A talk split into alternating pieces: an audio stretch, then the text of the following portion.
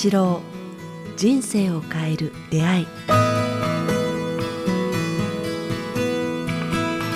こんにちは早川洋平です。北川八郎人生を変える出会い。この番組は YouTube と Podcast でお届けしています、えーチャンネル登録番組のフォローよろしくお願いします。先生今日もよろしくお願いします。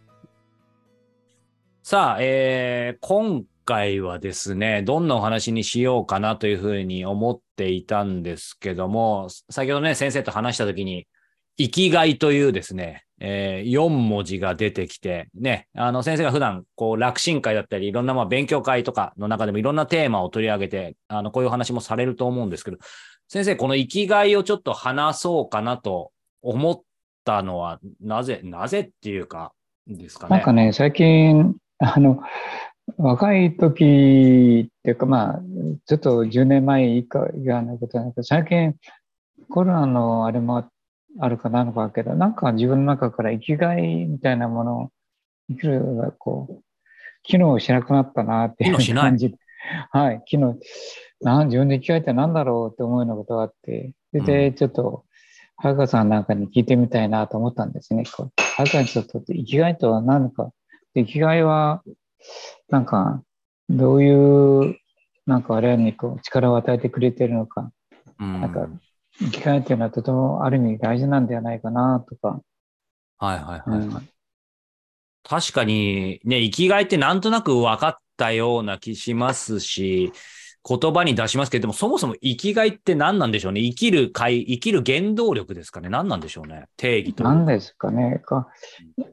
幸福感と生きがいっていうのは、こう、なんか別なような感じがするんですね。確かにちょっと違いますよね。幸福感っていうのは、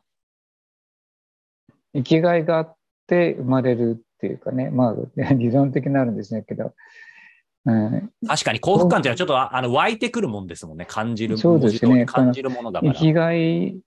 を見つけて、それを果たしたときに、幸福感が、周りの喜びとか笑顔を見せしたときに、こう、生きがいが出てくるっていうか。だから、なんか生きる力を失ったときに、みんな人はこう、自殺したり、うん見失ったりする、生きがいをなんか見つけてほしいなと思いますね。本当そうですね。だから生きる、生きる力、原原動力な気がしますけど。うんうん先生は何ですか？いやきなり確信に入りますけど。いやいや、それをなんか今今日話し合ってみたいなって、うん前はあったんですけどね、最近ちょっとなんか生きがいって見失ってるような。なんかそういうふうに話すると、みんな心心配すると思いますけどね。で 自分の生きがいって何だろうって、まあ、いや、早川君じゃないですけど、孫、孫だろうか。いや、僕はもう孫に対して生きがい持ってないし、どうですかね。ろう。はい。孫が生きるまで、孫が果たしているってあんまりないんですよね。なんか、なんかそうではなくて、私の場合は、多くの人の喜びとか、生きる力とか、助けられたとか、あー僕によって目覚めさ目覚めたとかいうう言葉を聞く方が、なんか生きがいになるんですね。人を、あ人を救ったとかいうのが。ー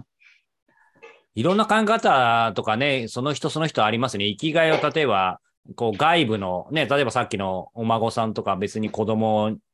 が生きがいっていうのも全然悪くないと思うんですけど、そういう何かに求めるか、もしくは自分の内面に求めるか。そうですね私の場合は内面とかいろいろありますよね。だから、まあ、普通の人は数字とか言いますかね、かあの会社の数字とか経営とか、そういうものに、とか自分の能力の達成感が生きがいなのかなとか思いながら、そう生きがいっていうのの深さをちょっとこう考えてみてもいいかなっていうふうに思ったんですね。うんうん、思ってるんですけどね。だから何がはい。何がいい悪いってことないわけですよね。まあ、先生から見たら、ちょっとこれを生きがいにするのは今後危ういみたいなものは、ひょっとしたら誰かの話聞いててあるかもしれないですけど、うん、そ そのあたりどど、どうですか？まあでもせっかくなんで、こういうのは生きがいはちょっと危険なんじゃないかみたいな。まあ、自分の欲、生きがいっていうのは自分の欲と生きがいを混同している場合だと思うんですよね。うん。あの数字とか人を支配するとか、うん。なんか、今、まあ、ちょっとだけ、あの、外れてる言い方をすれば、あの、ロシアとかが中国のように、こ自国の勢力を拡大して争ってでも、うん、それを国の意思を大きくするっていうのは大統領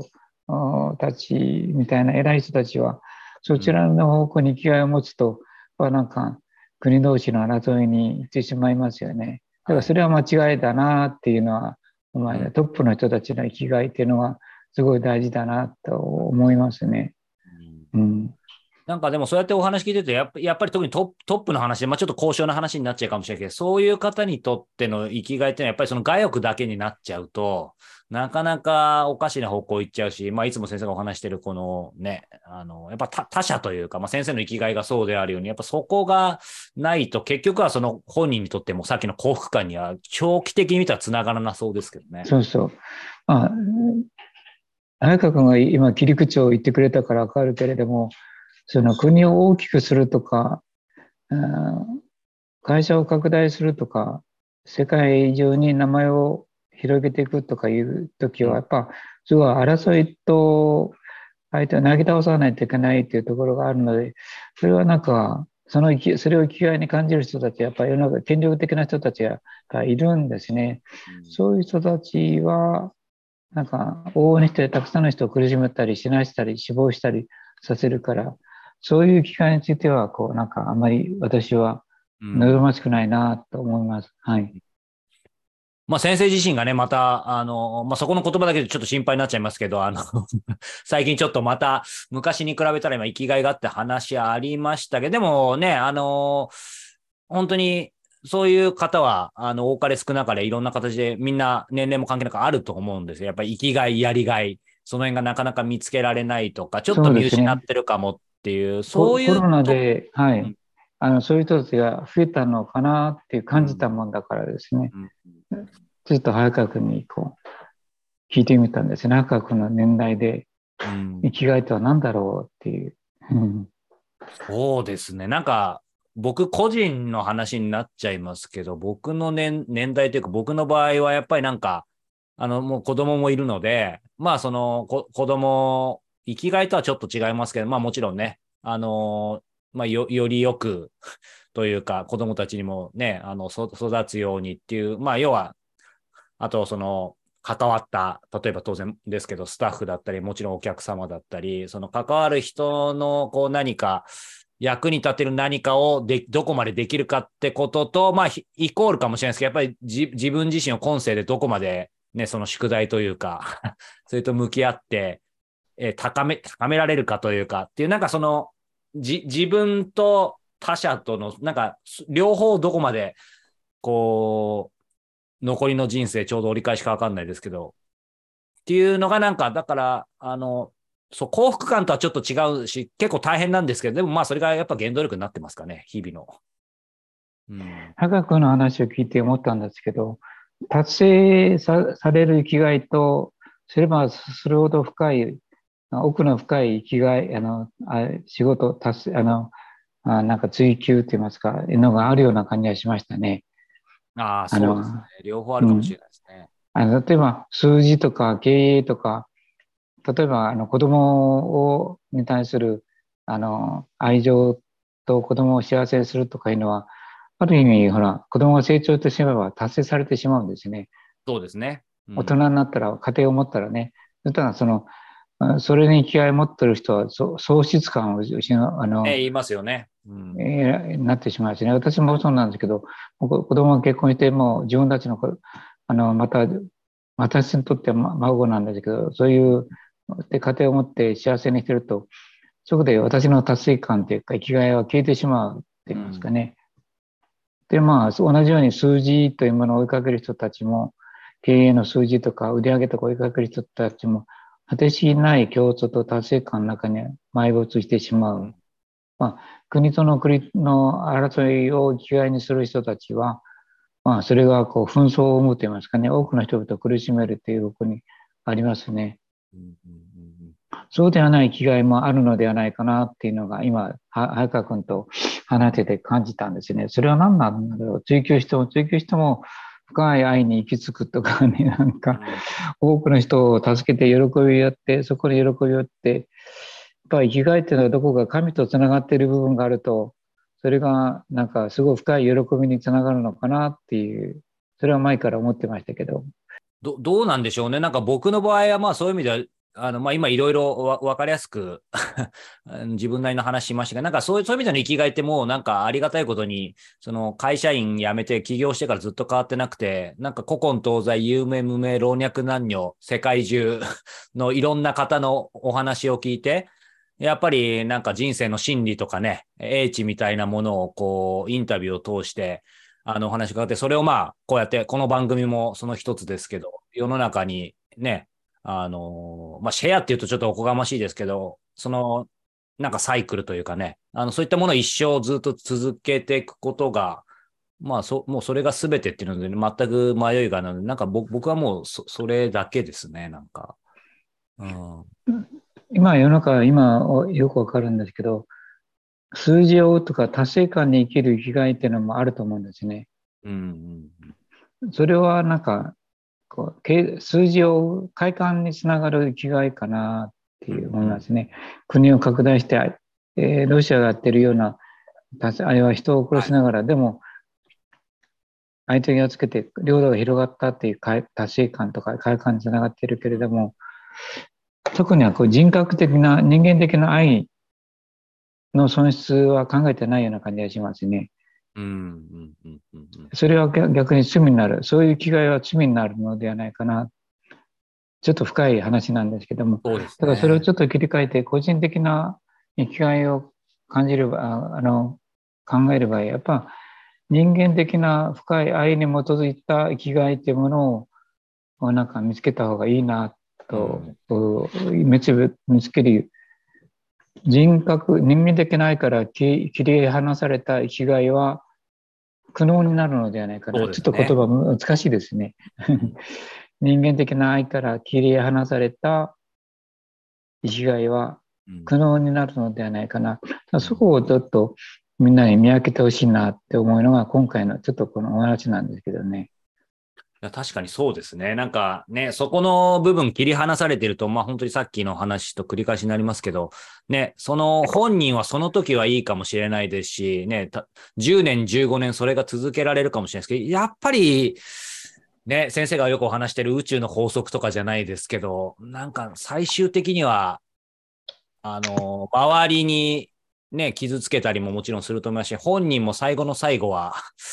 傷つくんじゃないかなと思いますよね。そうですね。はい。だから、やっぱその気がついてほしいのは、こう、まず、あ愛に基づいてないとダメだっていうことだと思うんですよね。かかっこいい言葉ではい基づくはい。数字に基づくとか達成感に基づくものはこうやっぱそこに苦しみとトラブルを生じる、うん悲しみを生じるのではないかなっていうのはちょっと今日のうんでも我々はなんか生きがいがないと生きていけない。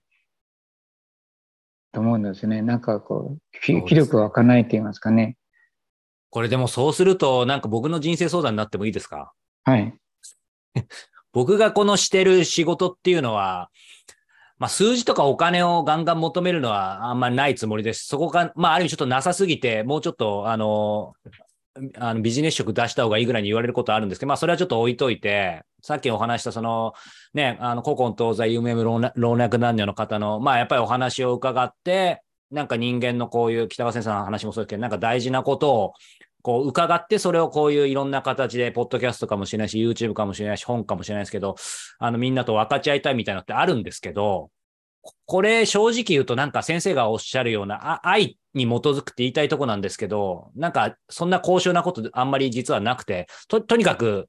あの、それをやりたいって言って何も考えずに続けているっていうのが、あの、う嘘のない誠な気持ちなんですけど、これはいいんでしょうか？あだだからそこの基本的にそこがやっぱりこう人々に対する愛というか喜びとか生きがい生きがいに通じるものでなければうん。やがてす自分の欲を果たそうとする、ねうん、有名になりたいとか、本をたくさん売りたいとか、そういうのは全くないいんですけどね。そちらにつながってしまうと、こう、やがてそれは、早川君のことを言ってるんではなくて、一般的な話なんですけども、惨めな、惨めな敗残者になると思うんですよね。やっぱなんか、だから途中で行き過ぎた時に、まあ、わ私もそうなんですけど、この話もたくさんの人に聞いてもらいたいし、あの数字が出てくることは嬉しいし、まあ当然それが目安にはなると思いますけども、その目安を生きがいにするのではなくて、生きがいの、それは目安に過ぎないと言いますかね、たくさんの人がこう聞いてくれて、あ通じてるんだなっていうのが喜びがありますからね。うん。でもそれを生きがいとせずに、やっぱり愛と言いますか、うん。人間的な、こう、本質的な、そうですね。あの、生命な愛、愛情と優しさから離れた、あ愛って、まあ愛、曖昧ですけど、愛から離れた、うん、達成感と追いか追い求めることは、やっぱりやがて惨めな愛残さうんに終わると思いますね。こう気がつかないと、こう苦悩がやってくると言いますか。そうですね。だだからそれを気をつけながら、あの、今、あの、早川君が迷わずにやってるのはいいと思いますね。はいうんだから、よ、まあ自分の欲も大切ですけど、欲だけに生きるのではなくて、やっぱそうでなくて、やっぱ人の喜び、笑顔、あなんかあ愛に基づいていることを自覚しながらやってると、それはもう、あの、さっき言った、こう、終わりのないうん。喜びそうなん追求、はいはい。達成感やってこないからですね。うん、深いなって思いますね。どこまでも深いっていうか。でもね、まあ、罪でもあり、面白くもありますよね。その数字って先生おっしゃるように、例えばこの番組が何万人とか何万ダウンロードってなったら、確かに、ね、あの、う嬉しいんですけど、例えばそれ毎日言われたり、毎月見てると、だんだんただの本当に数字になってきて、ね。ありがたみも感じないし、でも逆に言うとそんな中でもね、いつもそうですけど、あの質問ね、たった一人からでも質問いただいたり、感想いただくと、ね。はい。やっぱり匿名とかね、直接顔見えないですけど、でもやっぱり見えるじゃないですか。うん。だからやっぱそういうものの方がありがたいし嬉しいし、やっぱりそこにはさっきおっしゃったように数字にはない愛がね、きっと感じられるからっていうのはやっぱありますよね。うん。まあ、ちょっと話はそれるけれども、えそういう漠然とした質問でもいいから、えうん。いただけるとなんか、自分の体験となんか光に照らし合わせてお話しすることができるので、なんか、皆さんの苦悩やく失敗や苦しみや方向性がない、見えないことなどの相談も、なんか、いいなと思いますね。いや、本当にそうですね。なんか僕らもね、まあ逆に言うと、あの、不特定多数というか見え、見えない方を相手にこのもう6、7年やってるので、あの、そういうね、具体的な話が、まあその苦悩の中でもね、もちろん全然いいので、むしろそういうね、ご質問こそいただけると僕らとしてもまたいろんなことがね、あの、できると思うので、ぜひいただきたいですね。ということで、えーちょうどね、はいそのままそういう話になりましたので、あ のこの番組ではね、引き続き皆様からの今先生おっしゃったようにね、ご質問をぜひぜひ、えー募集してます。まあ僕らもね、やっぱりそこがこの番組をやる、やりがいですよね、まさに生きがい。ですので、えーぜひお待ちしてますので、詳しく概要欄からお寄せいただけたらと思います。そしてもう3日後なので、えーね、キャンセル、えー出てたればのかな話かもしれませんが、10月20日には長野、えーで、えー断食会、えーそして、えー来月11月10日から12日は、えー佐賀で断食会開催されます、えーぜひチェックしてみていただけたらと思います。なんか、ドタンキャンも結構時々、必ず断食にはあつきものなので、あでちょっとチェックししてみればね、ひょっとしたら、はい、3, 日3日前ぐらいでも多分あああの席があると思いますので、はい。よよかったらどうぞ。こういう話をねこうあのね。断食会でおお話しするのではい。我々はこう生きてる意味と価値をどこに持っていこうかという断食会の目的でもありなありますのでどうか一緒に、はい、断食をしましょう。はい。さあ、そして、えー同じく11月22日から26日は久々にですね、えー東京の上野で、えー先生の原画、えーそして、えーさ陶器、えーの、えー展覧会があります。えー光の小道原画、えー暦写真、カレンダー写真か。ですね。はいえーそして、えー先生がね、今まで作ってきた、もう本当に貴重な売りたくない陶器、えー一品展ということでですね、えーなかなかない機会ですので、こちらもぜひ、えーお越しいただけたらというふうに思います。えーということで、北川先生、今週もありがとうございました。また来週もよろしくお願いします。よろしくお願いします。